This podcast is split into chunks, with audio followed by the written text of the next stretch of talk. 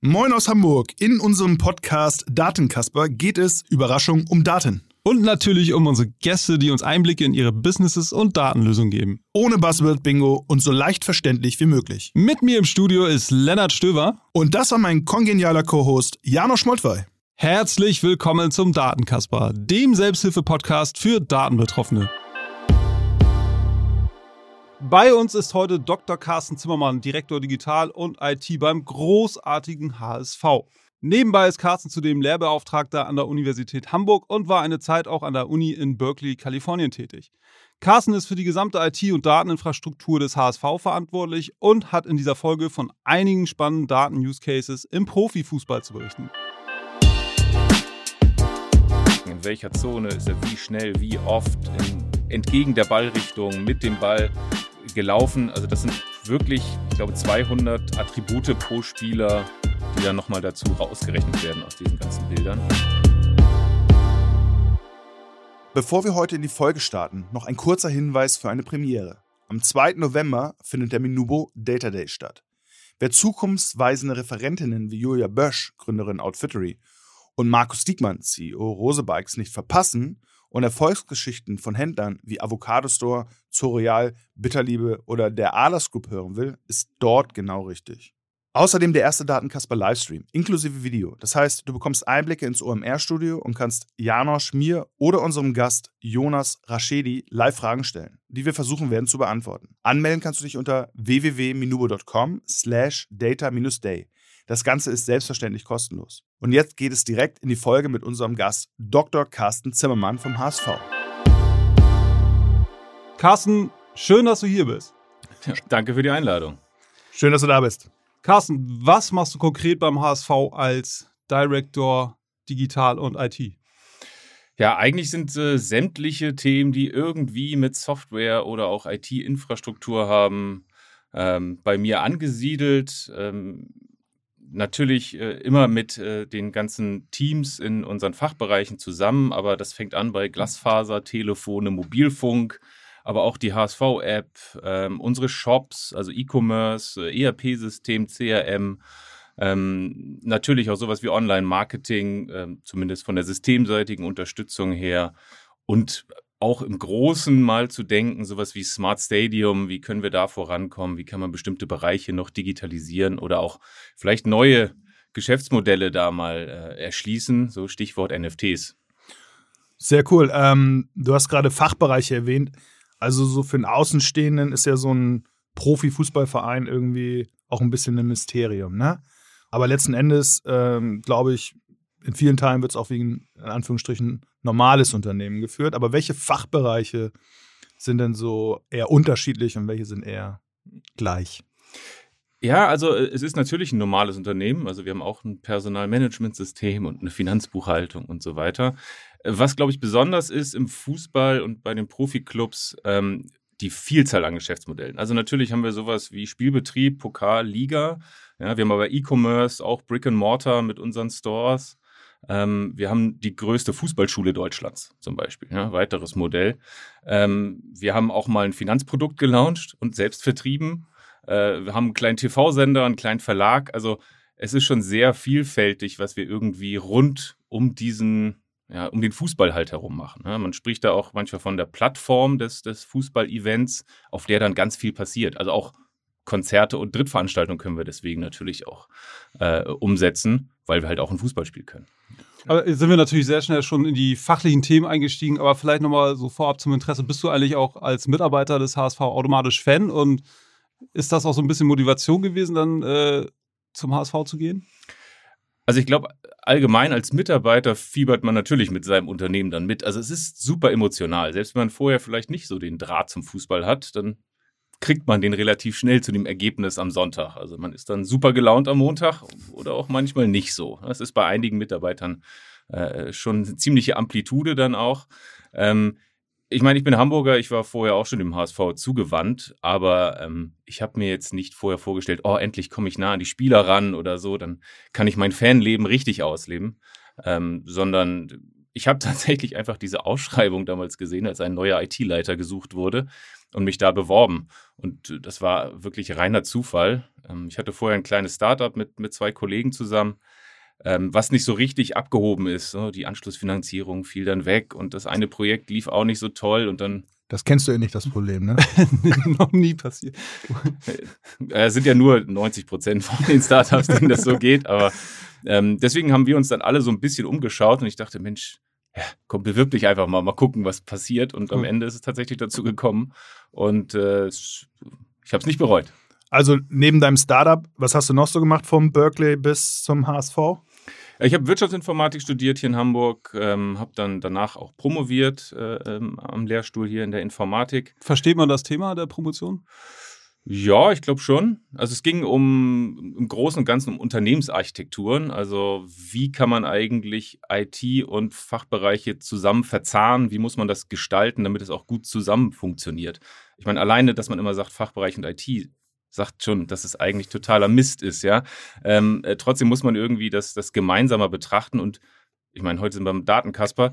Daten sind eigentlich genau diese, diese Schnittstelle, genau der Schlüssel von fachlichen Daten, ne, der Auftrag der Kunde. In welchen Systemen sind die denn? Wo muss ich die hin tun? Wie muss ich die transformieren, um dann irgendwie Geschäftsprozesse abbilden zu können?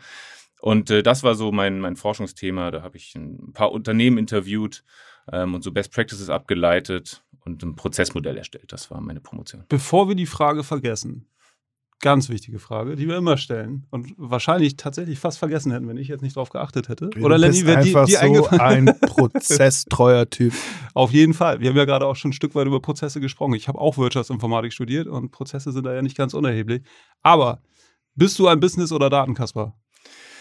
Ja, wie gesagt, Wirtschaftsinformatiker. Ich war immer schon auf der Schnittstelle. Also mir ging es immer darum zu sagen, na, wie kann man IT denn gestalten, um wirklich diese die Businesswelt irgendwie weiterzuentwickeln und weiterzubringen. Ähm, und auch Unternehmensarchitektur ist genau das, um diese beiden Welten zusammenzubringen. Deswegen kann ich mich da eigentlich nicht entscheiden. Also Sehr gut. Beides. Ja, kommen wir doch zu dem Thema, was jetzt schon des Öfteren gefallen ist und wo wir uns auch äh, meinen auszukennen ein bisschen. Das Thema Daten. Daten beim HSV. Welche, welchen Stellenwert haben die Daten beim HSV und vor allen Dingen auch nochmal, in welchen Kategorien würdest du das einteilen, äh, auch in Bezug auf die Fachbereiche zum Beispiel? Ja, ich habe ja schon gesagt, wir haben wirklich sehr unterschiedliche Bereiche. Ne? Also natürlich den Sport, auf den wir gleich ja vielleicht nochmal kommen, der sehr, sehr groß ist und sehr vielfältig.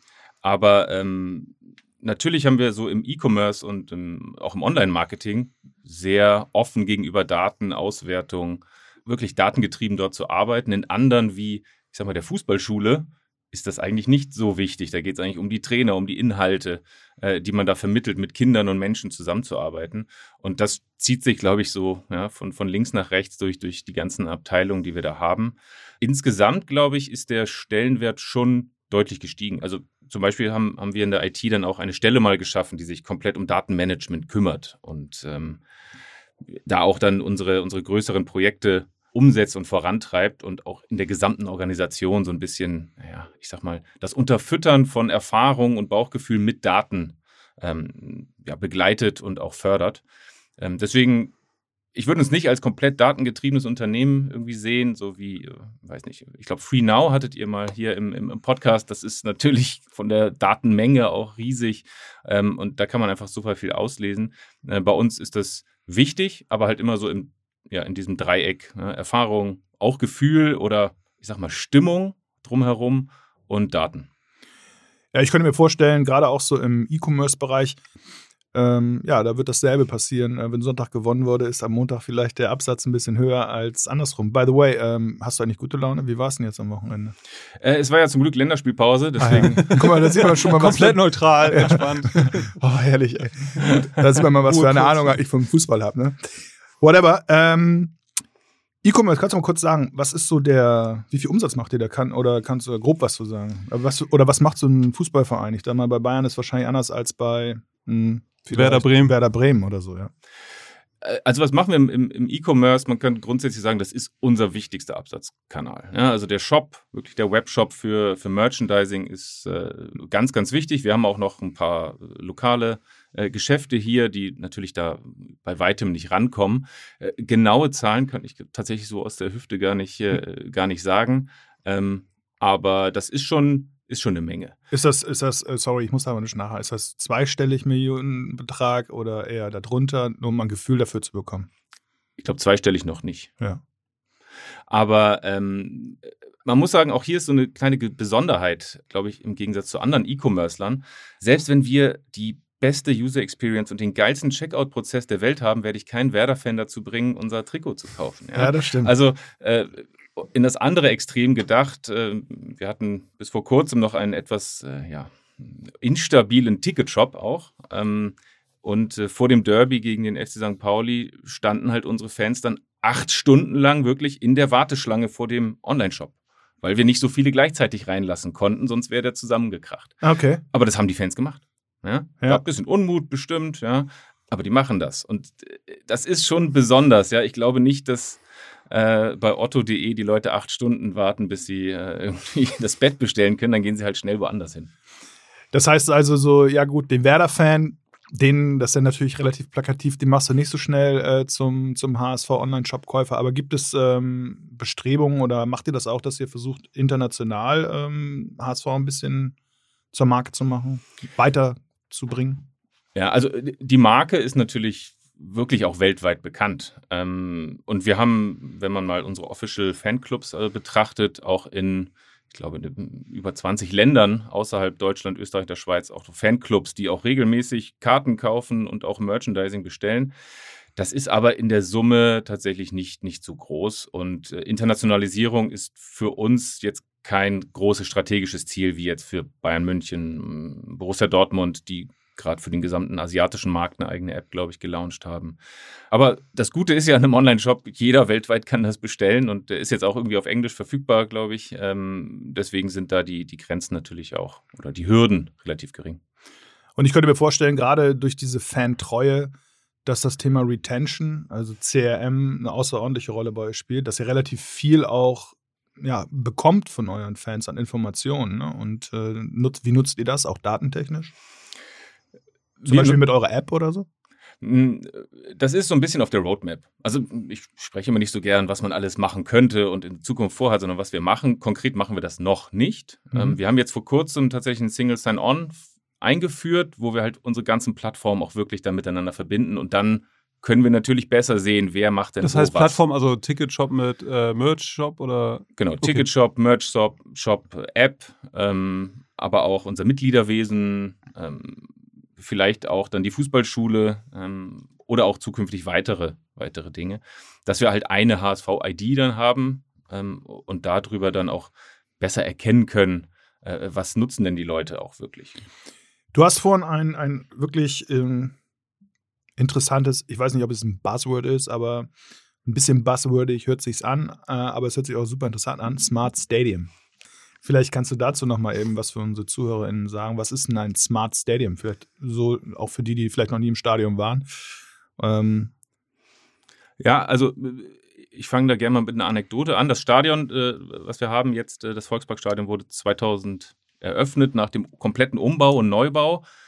Da hatte das keine strukturierte Netzwerkverkabelung. Ja? Hat man nicht gebaut im Jahr 2000. Ähm, äh, mittlerweile haben wir da ein paar hundert Kilometer Glasfaser und, und Netzwerk drin, äh, haben da ein WLAN. Ja, was sind die nächsten Schritte? Natürlich sowas wie Digital Signage, ja, Dynamic Pricing für, für Was ist da Digital Signage? Also eigentlich Monitore aufzuhängen, um, um dann Zeichen oder Plakate, ja, hier ist ein Notausgang oder da geht's lang, äh, dynamisch zu machen ja, um da verschiedene Inhalte spielen zu können, vielleicht auch von Partnern Werbung ausspielen zu können und so weiter. Das haben wir teilweise, teilweise noch analog, so dass einfach ein Fernsehsignal dort übertragen wird, aber das halt auf die nächste Stufe zu heben, äh, das ist sicherlich ein ganz wichtiger Teil von, von einem Smart Stadium. Ähm, wir denken das aber auch noch ein bisschen weiter, gerade so in Richtung IoT, sage ich mal, wirklich überall Sensoren zu verbauen, um am Ende so eine Art Digital Twin auch des Stadions zu haben. Ja, also das, Digital Twin, sorry, auch unseren Hörern müssen wir das äh, nochmal kurz erläutern vielleicht. Aber mir auch. Also, also ja. ich weiß das mir, jetzt auch noch nicht. Gut, dass du das gesagt hast. äh, ja, Digital Twin heißt eigentlich, dass man ein, ein digitales Abbild von einem großen Infrastruktur, äh, ja, Ding irgendwie hat. Äh, das gibt es äh, zum Beispiel hier im Hafen, die Kühlbrandbrücke. Ja, da sind ganz viele Sensoren mit in den Beton eingegossen, die halt Vibration, Feuchtigkeit, äh, Risse, sowas ähm, ermitteln. Das ist, macht man tatsächlich jetzt auch in größeren neuen Gebäuden häufig, weil es sehr viel Kosten auch spart, ne? wenn man frühzeitig sieht, dass da Risse entstehen oder äh, Korrosion einsetzt, ähm, äh, dann hilft das so. Und wenn wir es im Stadion sehen, dann können wir natürlich sowas wie Leckagen oder ja, besonders starke Vibration, Feuchtigkeit, äh, Temperatur, aber auch Menschenansammlung vielleicht. Ja. Man könnte theoretisch auch Aerosole messen. Das ist natürlich jetzt ein großes Verkaufsargument von vielen dieser Sensorenhersteller, äh, dass man das darüber kann. Aber wenn man diese ganzen Informationen dann in ein, ich sag mal, auch, auch 3D-Modell des Stadions überführt, dann kann man da eine ganze Menge dran sehen und auch optimieren und verbessern. Was wären denn so Optimierungspotenziale? Also kannst du da was zu sagen? ganz einfach sowas wie Fluchtwege natürlich. Ne? Man kann Simulationen machen, wie sich Leute verhalten, wenn hier ein Zaun steht oder da. Ja, manchmal ist ja sowas wie äh, ja, Bereichstrennung bei äh, bestimmten Fangruppen. Wie wirkt sich das eigentlich aus?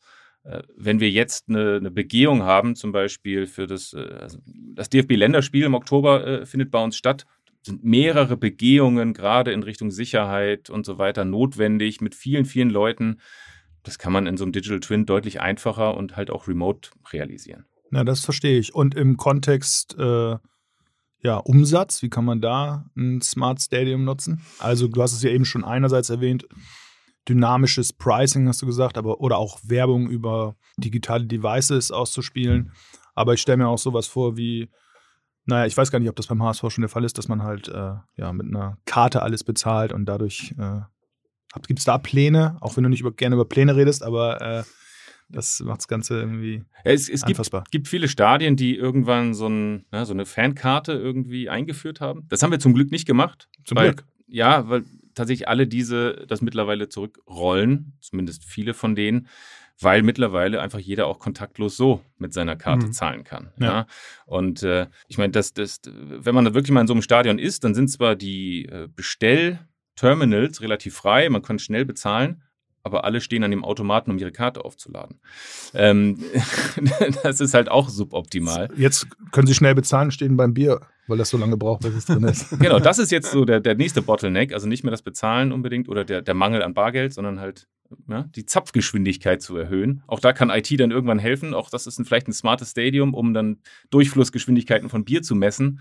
Da geht, glaube ich, sicherlich der Weg hin, wo dann irgendwann die Grenze ist muss man sehen. Aber ähm, der, der große Mehrwert ist natürlich auch dann, wenn wir jetzt doch mal in die Zukunft schauen, zum Beispiel die EM 2024. Da haben wir ganz andere Besucher. Ja, jetzt unsere Fans kennen sich aus. Die wissen genau, ich hole mir da die Wurst und da ist mein Platz.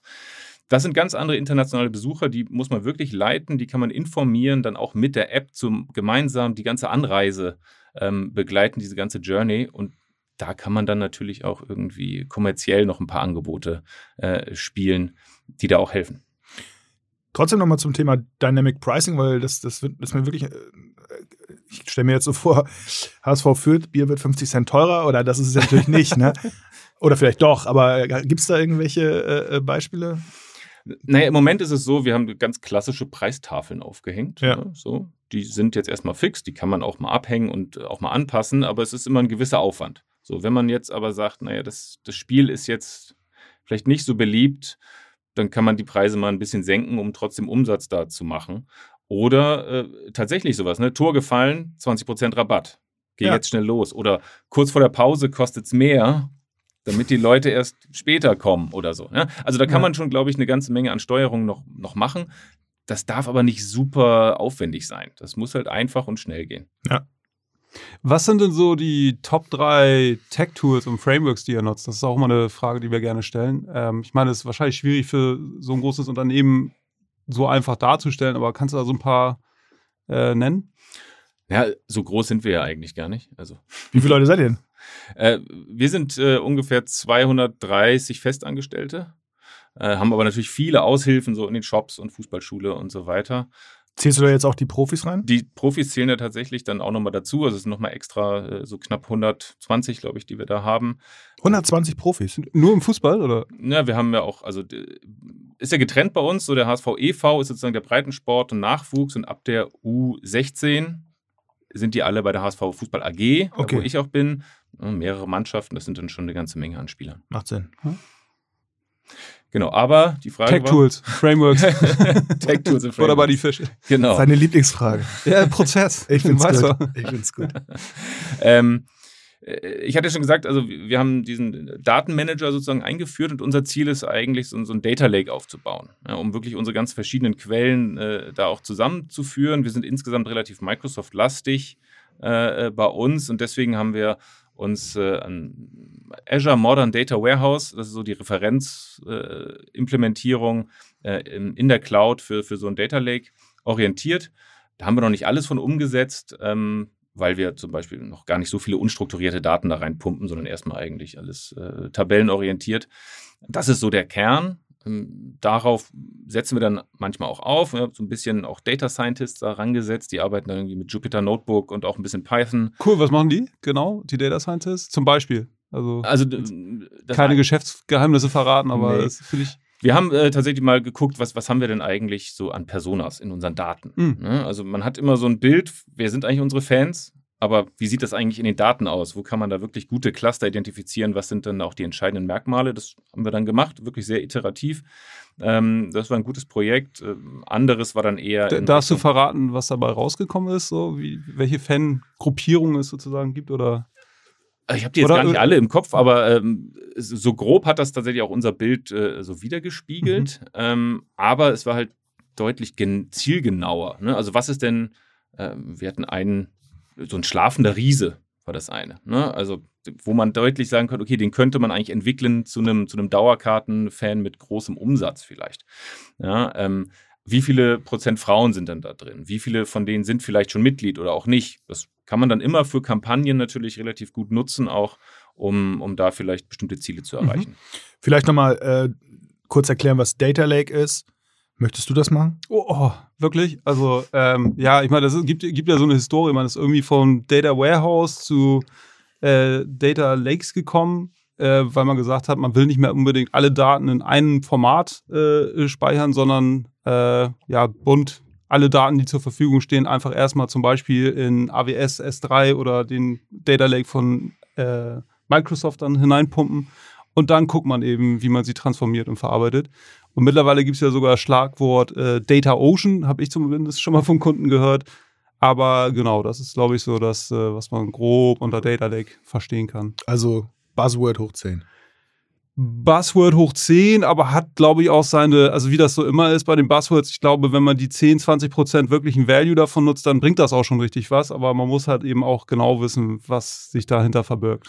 Aber genau, was du gerade sagst, ne? wahrscheinlich ist der erste Schritt, erstmal die strukturierten Daten in den Data Lake bringen und bevor man dann äh, aus Twitter-Tweets irgendwie äh, die Stimmung für oder gegen den HSV ableitet. Ähm, und ich glaube, das äh, Ja. scheint so. Ja, auch wieder ne, das Co- Common Thread hier im, im Podcast immer irgendwie Use Case getrieben vorgehen und, und nicht einfach. Wo, also, wobei auf der anderen Seite, wenn du vergisst, irgendwie Daten da reinzupumpen, dann sind die vielleicht auch weg. Also, äh, manchmal gibt es ja auch die, also zum Beispiel mein CTO hat, äh, Ludwig hat häufig die und Mitgründer hat häufig so die Hypothese, lass erstmal alles irgendwie sammeln und dann entscheiden wir später, ob es irgendwie Sinn macht. Weil meins, meistens die Kosten viel höher sind oder es gar unmöglich ist, wenn man ein, zwei Jahre später merkt, oh, hätten wir doch angefangen, die Daten mal zu tracken vor ein, zwei Jahren. Ne? Absolut. Also ähm, auch, auch äh, bei uns manchmal ganz witzig, Kunden, die irgendwie seit Jahren Daten tracken, wo sie echt noch nicht wissen, was sie damit machen sollen. Und äh, dann erst, äh, wenn sie feststellen, okay, jetzt, jetzt könnte es Sinn machen, ergibt sich so der, der Wert davon eigentlich, die, von dieser Entscheidung. Aber vielleicht noch mal ganz kurz zu den Datenprojekten. Wir haben so im Vorabgespräch, äh, sind wir auch so ein paar spannende Themen durchgegangen. Du hast gerade, äh, jetzt muss ich gerade nachgucken, NFTs auch genannt. Äh, das finde ich natürlich mega spannend. Äh, super Buzzword-Thema.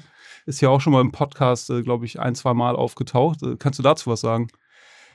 Ja, also äh, das Thema NFT hatte ich ja gesagt, als vielleicht zukünftiges digitales Geschäftsmodell. Ja, also was es jetzt noch nicht gibt, sondern wo man wirklich sagt, ein digitales Produkt, was, was man vertreibt. Ähm, äh, damit beschäftigen wir uns natürlich. Also viele kennen die, die Top-Shots äh, von der NBA und alleine die Summen, Ja. die da gehandelt wurden, sind natürlich auch für jeden Fußballmanager dann irgendwie interessant, ähm, äh, weil man damit dann doch ein paar Spieler finanzieren könnte.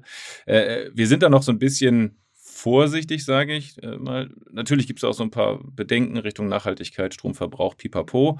Ja. Ähm, aber auch da ist es relativ schwer, schon vorauszusehen, wie, wie kommt das denn an? Ja, und wie kann man das pricen? Ja, und, und wie wickelt man das eigentlich ab? Wie, wie sichert man das, äh, dass die Leute das auch, wenn man das vielleicht nicht weiter betreibt, trotzdem was haben? Ja, gibt es natürlich Standards und viele Entwicklungen, aber es ist halt super dynamisch gerade. Ich glaube, wenn man diese Board Apes sich mal anguckt, das ist total crazy, was da alles passiert. Was ist Magst das? kurz, äh, genau. Ah, äh, okay, ähm, das sind tatsächlich, äh, eine Firma hat verschiedene, ich glaube, 10.000 Affen äh, gezeichnete Affen äh, produziert und die für, ich weiß nicht, 200 Dollar oder so das Stück verkauft. Ähm, Teilweise auch wesentlich höher, ne? Oder? Ja, aber ich glaube, am Anfang war es nicht so viel, so, aber es ist okay, super okay. schnell dann gestiegen. Ja. Dann gab es seltenere Affen, die wurden dann deutlich teurer gemacht. Ähm, dann gab es irgendwelche besonderen Drops, die dann Affen verwandelt haben mit irgendeiner äh, Mutation. Äh, und jetzt werden die bei Sotheby's für eine Million äh, äh, versteigert. Also es ist total verrückt, innerhalb von wenigen Monaten eigentlich, äh, was da für Werte geschaffen wurden. Es gab bestimmt 400 andere Projekte, die ähnlich vorgegangen sind, die nicht geklappt haben, aber da hat es geklappt. Ja. Und das sind natürlich die Sachen, mit denen man sich dann beschäftigt. Äh, ob das was für uns in Zukunft wird, weiß ich nicht. Aber es gibt da wirklich interessante Eigenschaften von NFTs, ähm, dass man ja, die auch weiter nutzt als, als Zugangsmöglichkeit zu bestimmten Bereichen oder Events, äh, dass man ja immer den Besitzer des NFTs auch immer kontaktieren kann. Man weiß zwar nicht, wer es ist, aber man kann ihn kontaktieren. Ja? Und man sieht, okay, der wird weiterverkauft. Man kann an jedem Weiterverkauf partizipieren. Ähm, das sind schon spannende Eigenschaften, mit denen wir uns beschäftigen, aber das ist äh, noch, nicht, noch nicht wirklich spruchreif. Also. Es gibt ja auch dieses Soare, ne? Ist das nicht so Panini äh, mit TFTs oder so? Ich glaube, es heißt eigentlich so rare, deswegen. Ja, bitte, das, das müssen wir unbedingt nochmal äh, schneiden, auch wenn er das super sympathisch findet, weil das ist, weil das Der ist so, gut. Das ist so peinlich. Aber gut, ich. Bitte, bitte drin lassen. Ja, bitte. I don't, I don't give a shit, ja. Ich, so rare. Ich, ich lerne so hier auch was, ja. ich lerne hier auch was, ja. Also so rare heißt es eigentlich. Aber ich fand, es klang schön irgendwie, wie du es ausgesprochen hast. ja, ich habe jetzt hier das schnell gegoogelt und das war so ein französischer Artikel, deshalb habe ich das. Ja, siehst du? Naja. Kann man eigentlich so ein NFT auch auf eine Podcast-Aufnahme irgendwann machen? und sagen, die ist ja. unverfälscht und nicht ja. weiter editierbar. Ja. Die unverfälschte Version könnt ihr ersteigern. Kontoverbindung ist 1282 und so weiter. Okay, ähm, so, wo sind wir jetzt? Jetzt habe ich einen äh, Spannende Datenprojekte waren wir. Also ich habe euch oder jetzt auch im Vorabgespräch als mega innovativ äh, wahrgenommen. Also gar nicht so angestaubter, ähm, ja, weiß nicht, Traditionsclub ähm, und, und äh, irgendwie nur die 0815-Dinger machen, sondern du hattest auch noch, glaube ich, von ein, zwei anderen Sachen erzählt. Also beispielsweise gucken, äh, wie der Rasen aussieht aktuell mit Machine Learning. Genau, also das ist so ein äh, ja, ziemlich spannend, aber am Ende auch gar nicht so schwierig. Ähm, die Anwendung von, von Datenanalysen äh, im, ich sag mal, in der Landwirtschaft sozusagen. Ich meine, wir haben viele Rasenflächen und da geht es wirklich auch darum, frühzeitig zu erkennen, wie sich der entwickelt, ja, gibt es da irgendwelche Mangelerscheinungen. Und wir haben ein kleines Unternehmen gefunden, die mit Drohnen und Spezialkameras, die bestimmte Lichtbereiche aufnehmen, genau, also auf Golfplätzen machen die das vor allen Dingen, ähm, den Rasen abfilmen und aufgrund der Analyse kann man dann sehen, wie das Chlorophyll da verteilt ist. Und man kann ganz früh schon Schimmelbildung, Düngemangel, äh, Wässer, Bewässerungsschäden irgendwie erkennen. Und äh, das spart dann natürlich auch enorme Summen. Also so ein, so ein Rasen auszutauschen kostet halt schon sechsstellig irgendwie. Das ist ein Hightech-Produkt. Unterer, mittlerer, höherer, sechsstelliger Bereich? Unterer okay. sage ich mal. Er will es wieder ganz genau wissen. Naja, so roundabout, das hat mich schon mal interessiert. Ja. Äh, kommt immer ein bisschen drauf an, da gibt es wirklich verschiedene Qualitäten auch. Auf Trainingsplätzen ist es dann natürlich ein bisschen günstiger als jetzt der, Stadion im Ra äh, der Rasen im Stadion.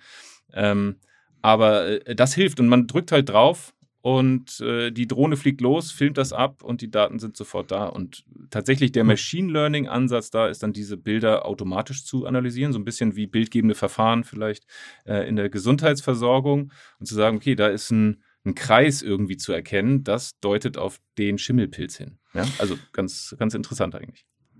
Sehr, sehr spannend. So, jetzt haben wir viele Use Cases so rund um Stadion, rund um eure Assets, ähm, rund um das Thema Commerce. Also, wie macht ihr Umsatz? Ähm, kommen wir doch mal zu einem nicht unwesentlichen Faktor, dem Spieler oder der Mannschaft oder dem Spiel. Ja, also alles rund um das Thema Sport. Was da gibt es ja auch viele analytische Potenziale, ja, sei es der Einzelspieler, die Mannschaft, wie schon gesagt. Was macht ihr da beim HSV? Was kannst du dazu sagen? Ja, also die, die Daten, die wir da erfassen, das ist schon wirklich enorm. Ne? Also ich glaube, viele Hörer werden es auch kennen, so nach dem Training, die, äh, so eine Art Sport-BH, also so Westen eigentlich an die Spieler, wo alles Mögliche erfasst wird während des Trainings. Ne? Wie viel, also Beschleunigung, Puls, äh, auch Körpertemperatur, glaube ich. Das ist so äh, eine Sache ne, während des Trainings, wo dann auch nochmal Kameras hinzukommen und nochmal bestimmte Details äh, sichtbar machen. Während der Spiele tragen sie typischerweise diese Westen nicht. Ähm, aber da gibt es äh, jetzt zum Beispiel auch in der Bundesliga von der DFL so montierte Kamerasysteme, die standardisiert sind und dann dreimal pro Sekunde eigentlich die Position des Spielers messen ähm, und ihn auch identifizieren. Und damit kann man dann natürlich sagen, in welcher Zone ist er wie schnell, wie oft, in, entgegen der Ballrichtung, mit dem Ball ähm, gelaufen. Also das sind wirklich, ich glaube, 200 Attribute pro Spieler, die dann nochmal dazu rausgerechnet werden aus diesen ganzen Bildern. Und wir haben natürlich noch medizinische Daten. Wir haben äh, das vielleicht, das fand ich ein bisschen ungewöhnlich, so ein Hamstring-Kraftmessungsgerät angeschafft, ähm, was dann auch gleichzeitig noch eine Cloud-Auswertungsplattform da dran hatte. Wir wollten aber eigentlich nur die Daten haben. ähm, aber das alles so zusammenzuführen mit dann noch verschiedenen anderen Messmethoden, die jetzt gar keine ich sag mal, elektronischen Daten erzeugen, sondern eigentlich Beobachtungsprotokolle sind. So Functional Movement Screen heißt das zum Beispiel, wie gut können sich die Leute bewegen. Ähm, das alles zusammenzuführen und dann den Trainern auch noch zugänglich zu machen, weil am Ende landet das in der Excel oder in Barchart, da kann eigentlich kein Trainer was äh, mit anfangen sofort. Äh, das ist so ein bisschen die, die Herausforderung, äh, die wir dann haben und das wäre dann vielleicht so neben dem Digital Twin des Stadions so das zweite große Thema eigentlich der digitale Zwilling des Spielers. Also mhm. den wirklich ja, von der Jugend bis ins Profi-Dasein zu begleiten und je mehr und je früher ich da eigentlich auch Daten erfasse, desto individueller kann ich natürlich das Training gestalten, kann die Leistung beurteilen, kann insbesondere Verletzungen erkennen. Ja, und Verletzungen, na, wenn der Starspieler sich die Achillessehne reißt, ist das halt katastrophal. Ja. Das waren 200 Datenpunkte, äh, nee, Variablen und drei Aufnahmen pro Sekunde sozusagen. Und also dreimal pro Sekunde wird die Position ja. übermittelt. Also es gibt auch eine Live-Schnittstelle tatsächlich, wo man die Daten dann abgreifen kann. Ähm, ich nehme an, daraus werden immer die Statistiken dann erzeugt, die äh, man so sehen kann. Ne? Äh, nicht direkt da. Also diese DFL-Schnittstelle ähm, versorgt einige Sachen ähm, mit Daten. Also man kennt das vielleicht aus dem Sky-Bild dann auch sowas wie Expected Goals zum Beispiel. Ja? Also mhm. Also das kommt auch schon aus, aus den Themen raus. Ähm, aber es gibt auch Datenprovider, so wie Opta oder äh, Impact, ähm, die dann nochmal da drauf was machen. Ich weiß nicht. Äh, auf diesen Daten von der DFL sozusagen? Nee, auch eigene Daten nochmal so. Irgendwie äh, erfassen. Aber auch auf den Daten. Die aggregieren dann einiges nochmal. Aber äh, also da gibt es eine ganze Menge an Daten und die dann irgendwie zusammenzuführen und wie gesagt, diesen digitalen Zwilling des Spielers äh, so als Fernziel zu haben und damit halt auch Dinge tun zu können. Ja. Das ist das Wichtige. Das war meine Frage, also wäre jetzt gerade meine nächste Frage. Äh, wir haben ja schon ein paar verschiedene Trainer gehabt jetzt beim HSV in den letzten Jahren, ähm, ohne da den Finger in die Wunde legen zu wollen. Aber gab es da jetzt Trainer, die gesagt haben, oh, Daten super spannend und äh, also habt ihr da verschiedene, äh, gerade Datenaffinität auch äh, kennengelernt und hat das vielleicht auch damit korreliert, wie die Trainer performt haben oder nicht? da äh, kann ich jetzt so nicht zu sagen, ob das wirklich äh, korreliert oder ob es da auch noch ganz andere äh, viele Faktoren gab. Ähm, man kann schon sagen, dass natürlich jeder Cheftrainer da ein bisschen anders drauf guckt, aber es ist halt auch kein Einzeljob. Es ist immer mhm. ein Teamjob und es gibt eigentlich immer mehrere innerhalb dieses Teams, die wirklich für diese Datenanalysen, Spielanalyse, äh, natürlich auch Athletik ja, ähm, zuständig sind und die versuchen dann natürlich die Daten so, wie sie sie haben und die Erkenntnisse dann gemeinsam mit dem Cheftrainer ähm, ja, zu nutzen, um das Ergebnis zu verbessern. Also kein Trainer würde, glaube ich, freiwillig auf gute Informationen verzichten, äh, wenn man sie vernünftig vorliegen hat. Und das ist dann äh, genau die Herausforderung. Kann das so weit führen, jetzt mal theoretisch gedacht, ähm, ohne zu wissen, wie weit es da tatsächlich schon ist, äh, bezüglich der Datenanalysen, wenn ein Trainer entscheidet, wen er jetzt einwechseln soll, dass dann sein Stab ihn auch eben darüber informiert, was so der Fitnessstand jetzt von den verschiedenen Spielern gerade ist? Oder fließen da dann auch so gerade vielleicht auch, ja, abhängig von der aktuellen Spielsituation, liegt man zurück, ist man in Führung, fließen da auch so Datenanalysen mit ein? Ähm, Vielleicht auch allgemein im Profifußball, damit du da keine Details über den HSV verraten musst. Ja. Ähm, also es, äh, es gab eine, Neuerung vor ein paar Jahren, ich glaube vor zwei Jahren, dass tatsächlich eine Internetverbindung auf der Trainerbank. Vorgeschrieben ist. Ja, eine 100 Mbit Internetverbindung braucht man, um halt tatsächlich Daten an die Trainerbank zu kriegen. Um, ähm, um ehrlich zu sein, in, den, in, der ersten halben Saison hat das, glaube ich, keine unserer Gästermannschaften genutzt.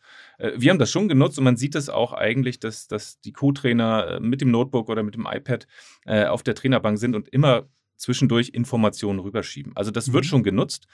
Ich würde jetzt nicht so weit gehen, dass man einen Algorithmus dazu schreiben kann, der automatisch die beste Aus Auswechslung vorsieht. Also könnte man, aber das würde, glaube ich, nicht das abdecken, was, was der Trainer halt hat. Wie ich vorhin gesagt habe, die Erfahrung ja, und auch das ja. Menschliche, die Gefühle äh, sind da doch manchmal entscheidend. Ja, und mal das Gefühl zu haben, jemanden Junges, Neues, Frisches, der vielleicht gar nicht so super trainiert hat, aber heute Morgen einfach richtig fröhlich war, äh, einzuwechseln und der schießt dann das Tor, das gibt einem dann recht. Natürlich ja. kann man da leider keinen AB-Test machen. das wäre eigentlich die, die, richtige Art und Weise zu sehen, ob sie nee, Man kann nur war. von Saison zu Saison gucken. Ne? Ja. Ja, super spannend. Ähm, gibt es Datenquellen oder Pools im Profifußball, die einen wesentlichen Wettbewerbsvorteil darstellen würden? Also, äh, ich hatte ja schon erzählt von diesen DFL-Daten. Äh, die werden Müsst ihr dafür zahlen eigentlich irgendwie eine Lizenz? Oder? Nee, also die DFL ist ja die Tochter der Clubs sozusagen für die Zentralvermarktung und auch für zentrale Aufgaben zuständig. Die stellt uns das äh, dann tatsächlich kostenfrei zur Verfügung. Ähm, natürlich behalten sie dafür einen Teil der Fernsehgelder ein. Um, also ganz kostenfrei ist es dann vielleicht am Ende auch nicht. Ähm, genau, aber die haben alle Clubs. Ja, die, da geht es dann natürlich darum, kann man was damit anfangen. Und vielleicht sind kleinere Clubs, die gerade aus der dritten Liga aufsteigen, noch gar nicht in der Lage, mit diesen Daten was anzufangen, im Gegensatz vielleicht zu äh, etablierten Erstligisten. Ähm, aber grundsätzlich hat jeder da Zugang. Dann gibt es solche Datenprovider wie Opta, hatte ich ja schon gesagt, die auch jeder theoretisch einkaufen kann. Die sind nicht günstig. Also je mehr Länder man haben will und vielleicht auch darunter liegende. Was ist Opta? Äh, Sorry, was, was liefern die an Daten, meine ich? Ähm, die auch solche Bewegungsdaten, aber auch sowas wie Zweikämpfe oder ne, diese Packing Rate zum Beispiel. Also das kommt jetzt nicht von Opta, aber solche Sachen schon ein bisschen aggregiert und zusammengestellt, um vielleicht Stärken von Spielern äh, auch analysieren zu können. Das kann man dann sowohl für Scouting nutzen, ne, wenn man irgendwo jemanden identifiziert, besonders kopfballstark und schnell ähm, oder halt natürlich für Spielvorbereitung. Ja. Es gibt ja auch transfermarkt.de. Hat das irgendeine Bewandtnis oder Rolle, spielt das irgendeine Rolle für euch? Äh, tatsächlich ja. Also die haben ganz interessante Daten, sowas wie Verletzungshistorie zum Beispiel haben die ganz gut. Oder Vertragsdaten sind da auch immer sehr transparent. Äh, Gehälter, glaube ich, sind da auch gar nicht so schlecht. Ähm, also das wird schon genutzt. Ich glaube, der Transferwert der Spieler, den muss man ein bisschen kritisch sehen. Aber äh, genutzt wird Transfermarkt auf jeden Fall. Ja.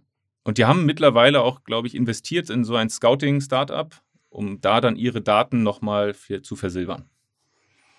Und, und ob da nochmal, haben die dann eigene Datenquellen äh, sozusagen? Oder also die ziehen dann auch nochmal Eigene Kameras im Stadion hoch oder wie, wie, kann ich mir das vorstellen? Was, was nutzen die dann noch zusätzlich? Kameras typischerweise nicht. Also das ja. ist ja sehr reguliert, wer darf da Kameras aufstellen. Aber die okay. schicken auch Leute einfach, ne, die dann äh, die ganze Zeit coden. Also den Spieler, der hat jetzt den Pass und so weiter auch gemacht. Ach, okay. Ähm, das ist äh, manchmal auch vielleicht vom Fernsehbild möglich, äh, solche Sachen zu, zu extrahieren.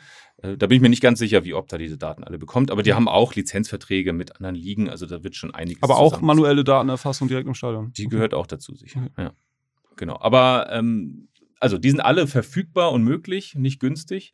Was natürlich so ein bisschen, ich sag mal, äh, Geheimnis sein könnte, das sind dann so medizinische Daten. Also wenn man seine Spieler jeden Tag einen Tropfen Blut entnimmt, dann kann man deutlich sehen, wie sich der Hormonhaushalt entwickelt, Stress. Das macht ihr oder das wird gemacht? Das oder? wird gemacht. Wir machen das nicht tatsächlich, aber ähm, zum Beispiel Red Bull Salzburg, also der ganze Red Bull-Konzern, die setzen sehr, sehr stark darauf weil man tatsächlich, das ist jetzt ein bisschen gefährliches Halbwissen, aber ich meine, man kann an dem Stresshormonlevel schon ablesen, wie wahrscheinlich ein Kreuzbandriss zum Beispiel wäre.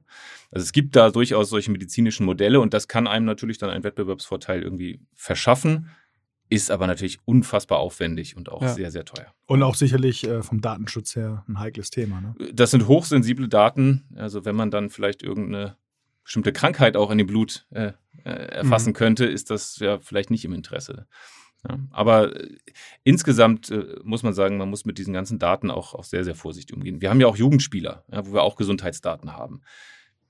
Da müssen wir schon einen, einen sehr hohen Schutz auch anlegen. Ähm, und das ist in unser aller Interesse und auch unsere Kundendaten oder Fandaten, die wollen wir nicht irgendwo Klar. mal, dass die irgendwo landen. Die sind uns anvertraut und damit gehen wir auch verantwortungsvoll um.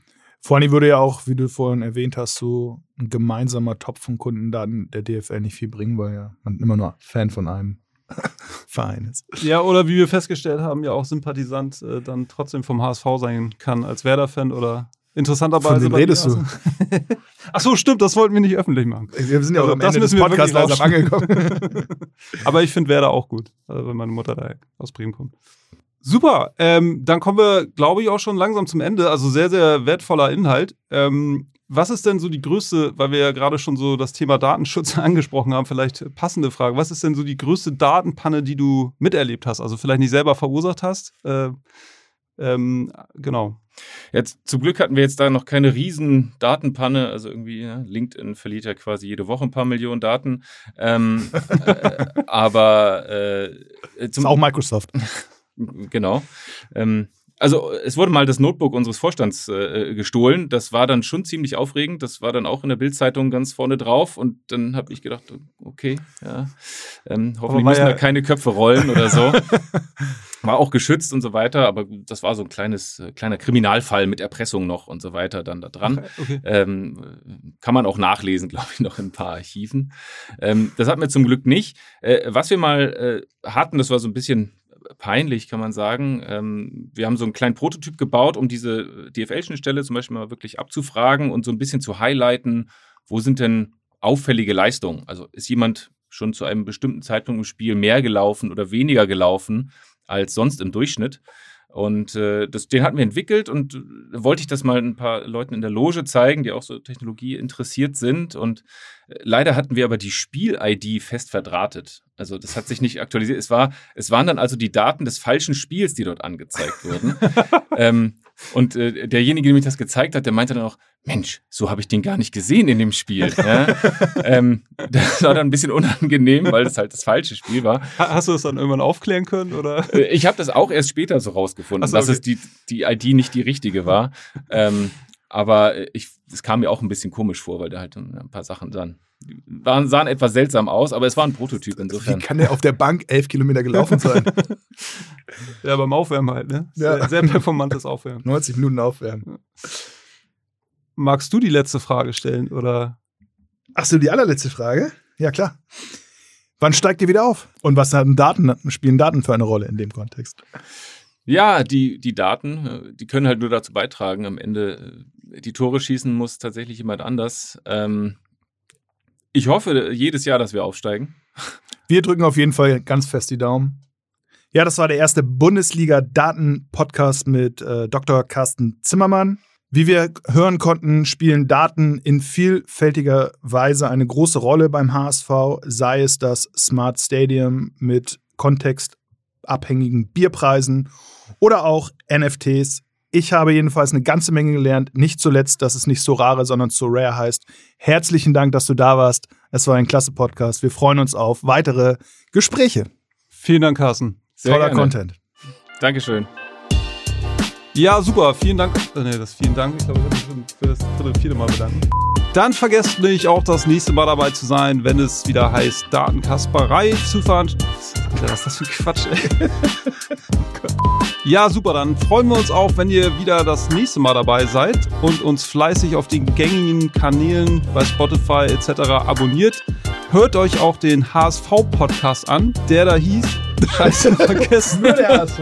Pur der Hass. Pur der HSV. Das ist aber auch irreführend, weil ich dachte, es sind nur, nee, aber seid auch gerne das nächste Mal dabei, wenn wir wieder spannende Gäste bei uns im Datenkasper Podcast haben. Abonniert uns auf Spotify und den anderen gängigen Plattformen und hört euch auch den HSV Podcast Pur der HSV an und abonniert ihn. vielen Dank bis und vielen Dank und bis zum nächsten Mal. Schaltet auch wieder das nächste Mal dazu, wenn es wieder heißt Datenkasper und spannende Gäste, die rund um das Thema Daten was zu erzählen haben. Abonniert auch den HSV-Podcast Pur der HSV auf allen gängigen Kanälen.